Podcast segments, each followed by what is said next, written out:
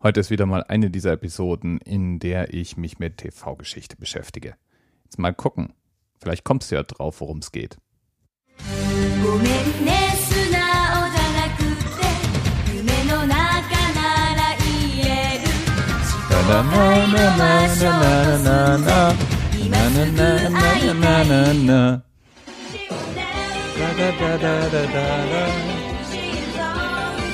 Na, schon irgendeine Idee? Gleich kommt. Jetzt, Achtung.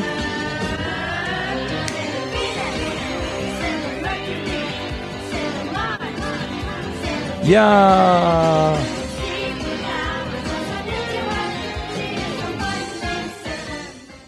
Es ging um Sailor Moon und wenn dir jetzt die Intros, die ich gerade gespielt habe, übrigens die japanische und die englische nicht so richtig bekannt vorkamen, hier nochmal ganz kurz, wie das in Deutsch klang. Sag das Zauberwort und du hast die Macht. Halt den Mondstein fest und spür die Kraft. Du kannst es tun. Aus Moon. Kämpfe für den Sieg über Dunkel. Und jetzt alle! Hyper, hyper!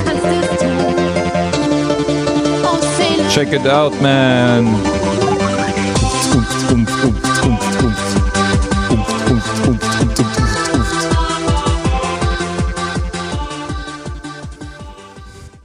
Ja, man muss zugeben, es ist auf dem Höhepunkt der Techno-Zeit in Deutschland, nämlich 92 bis 97, die Zeit, in der Bands wie Too Unlimited in den Charts sind. Das hat man dann in Deutschland auch gleich zum Anlass genommen, entsprechende Musik für die Intro der deutschen Adaption der Anime-Serie Sailor Moon zu wählen. Und Sailor Moon ist eine Verfilmung eines Manga-Comics.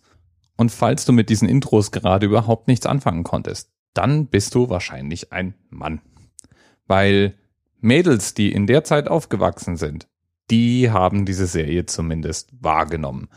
Die war nämlich durchaus ganz schön gehypt und lief zur, naja, für kindertauglichen Primetime im Fernsehen. Hauptfigur von Sailor Moon war ein Schulmädchen, Usagi Tsukino. Die erhält magische Kräfte und die kämpft dann unter dem Namen Sailor Moon für die Menschheit und die Erde und rettet eins ums andere Mal die Erde, das Universum und den ganzen Rest. Äh, nee, das war irgendeine andere Geschichte. Aber so ähnlich. Und es ist auch nicht das einzige Mädchen mit Superkräften. Es gibt eine ganze Reihe von Sailor-Kriegerinnen, die jede für ihre Welten kämpft. Und Sailor Moon ist deswegen so besonders, weil es praktisch einen Grundstein, einen ersten großen Brückenpfeiler für die Welt der Animes im Westen darstellt. Der Geschichte zugrunde liegt eine nicht ganz unkomplexe Mythologie. Da ist es einmal so, dass jedes Lebewesen einen kleinen Lebens- oder Sternenkristall enthält. Und die Sailor-Kriegerinnen, die Prinzessinnen sozusagen, die ihre jeweiligen Planeten beschützen sollen, haben einen ganz besonders mächtigen und hellen Sternenkristall.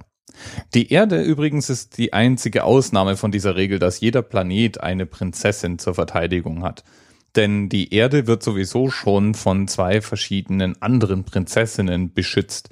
Einmal von der Mondprinzessin und dann von der Herrscherin des Goldreichs. Letzteres liegt im Inneren der Erde. Und dann hat die Erde noch einen Prinzen, Endymion. Und der repräsentiert die Erde eben anstatt einer Sailor-Kriegerin. Ist voll logisch, oder? In der Serie begegnen uns jedenfalls Sailor-Kriegerinnen einmal für alle Planeten.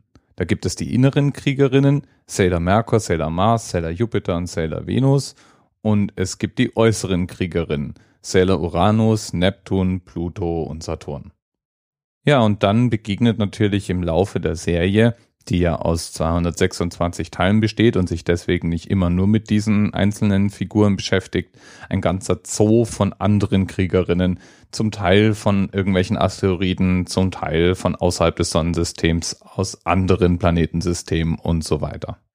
Wie sich das für eine moderne Anime-Serie gehört, gibt es natürlich alle möglichen Zaubergegenstände und Verwandlungen, die da stattfinden. So macht Sailor Moon im Laufe der Serie eine Entwicklung durch und findet immer wieder neue Gegenstände, die ihr immer wieder neue Inkarnationen und Kräfte verleihen. Sailor Moon ist ja im Grunde eine Comic-Adaption. Das heißt, es gibt eine ihr zugrunde liegende Zeichentrickgeschichte. Und die ist, wie typisch für japanische Zeichentrickgeschichten, nicht immer nur fröhlich und äh, positiv. Manche Figuren sterben, es gibt tragische Wendungen und das hat man dann in den Zeichentrickserien nicht unbedingt immer eins zu eins übernommen. Außerdem war es so, dass die Zeichentrickserie sich schneller entwickelte als die eigentlichen Comics und die Comics zu überholen drohte. Deswegen fing man an, eigene Handlungsstränge in die TV-Adaption zu packen, die so in den Comics gar nicht existierten. Sailor Moon selbst ist weltweit erfolgreich. Es lief in den USA, es lief in Großbritannien, Albanien, Frankreich, Schweden, Türkei, Italien, Marokko, Spanien, Portugal, Polen, Deutschland, Österreich, Griechenland, Russland, Ungarn, Lateinamerika, der Volksrepublik China, in Südkorea, in Malaysia, in Indonesien, in Thailand und auf den Philippinen. Und ins Kino kam es auch. In Deutschland hatte Sailor Moon seinen Durchbruch erst mit Verzögerung, denn zunächst lief es im Zeichentrickblock vom ZDF. Erst als RTL 2 die Rechte erwarb und anfing, eine Folge pro Werktag zu senden, bekam die Serie auch in Deutschland Kultstatus und hob richtig ab. Allerdings mussten für die deutsche Adaption ein paar inhaltliche Anpassungen vorgenommen werden, um die deutschen Zuschauer nicht zu sehr zu brüskieren. So war es zum Beispiel so, dass in Sailor Moon eine homosexuelle Beziehung existierte zwischen Haruka und einer Figur namens Michiru. Die wurde dann so umgeschnitten und umsynchronisiert, dass sie in der deutschen Fassung nur noch als eine Art platonische Freundschaft dargestellt wird. Und ja, das ist auch in heutigen Ausstrahlungen dieser Serie immer noch so. Von Sailor Moon gab es übrigens nicht nur diese TV-Serie und die Comics, sondern es gab auch noch drei Kinofilme. Auch die wurden in RTL 2 ausgestrahlt und dort lizenziert als Specials. Interessant finde ich auch, dass für den Soundtrack von Sailor Moon eigens eine Band gegründet wurde, die Super Moonies, die die Hoffnung hatten, mit der Serie als Zugpferd ihre selbst komponierten deutschen Popsongs besser vermarkten zu können. Von denen stammt eben auch die deutsche Intro-Musik im Techno-Stil. Das Projekt gibt es bereits seit dem Jahr 2000 nicht mehr, aber sie sind mit diesem extra Bandprojekt und diesem speziellen Titelsong in einer ganz guten Tradition, denn schon bei anderen Anime-Serien, wie zum Beispiel Captain Future, war es ja so, dass der deutsche Titelsong nichts mit dem Originaltitelsong gemein hatte und einen Erfolg auf eigenen Beinen sozusagen ermöglichte. Die Rechnung ging auch im Wesentlichen auf sowohl Sailor Moon als TV-Produkt als auch als Merchandising-Marke als auch als Zugpferd für Musikverkäufe funktionierte eigentlich überall ganz gut. Insbesondere natürlich in seinem Heimatland in Japan. Dort hat es zu seiner Zeit Erfolgsrekorde gebrochen. Und das nicht nur in dem ihm eigentlich zugeteilten Genre, dem Magical Girl Genre. Es gab mehrere Serien und Comics, in denen ein Mädchen durch irgendwelche Gegenstände plötzlich magische Kräfte erlangte, sondern auch ganz allgemein für das Anime und Manga Genre. Was unter anderem sicherlich auch daran lag, dass in mindestens mal in Japan nicht nur Mädchen die Serie gut fanden, sondern eben auch männliche Fans oder auch ältere Zuschauer hatte. Trotzdem kann man das Ganze als eine Art Superheldenserie für Mädchen beschreiben. Und es wird auch immer wieder darauf hingewiesen, dass Sailor Moon praktisch das Genre Manga in weibliche Hände gebracht hat und überhaupt erst in unserem Breiten dafür gesorgt hat, dass es Comics speziell für Mädchen im großen Stil gibt. Übrigens besteht Sailor Moon ja sogar den Bechteltest. Du kennst den Bechteltest nicht? Das ist ein augenzwinkernder Test für Filme und TV-Serien, um festzustellen, ob sie eigentlich aus feministischen Gesichtspunkten haltbar sind. Und der Bechteltest stellt drei Fragen. Erste Frage, haben die Akteurinnen in den Filmen, in der Serie Namen? Sailor Moon, jawohl, die haben alle Namen.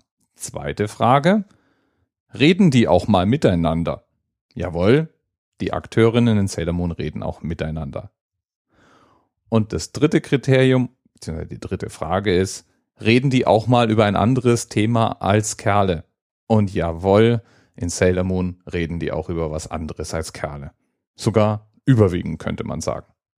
Es geht um Freundschaft. Es geht um das Retten der Welt. Es geht um den Alltag von jungen Mädchen und eben nicht in erster Linie darum, welchen Typen man gerade schon wieder beeindrucken möchte.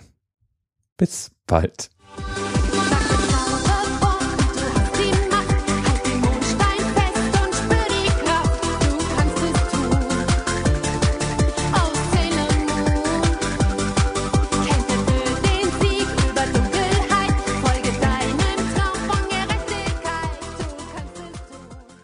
TMRS 10, 9, 8. The experience of 47 individual medical officers. Was hier über die Geheimzahl der Illuminaten steht. Und die 23. Und die 5. Wieso die 5? Die 5 ist die Quersumme von der 23.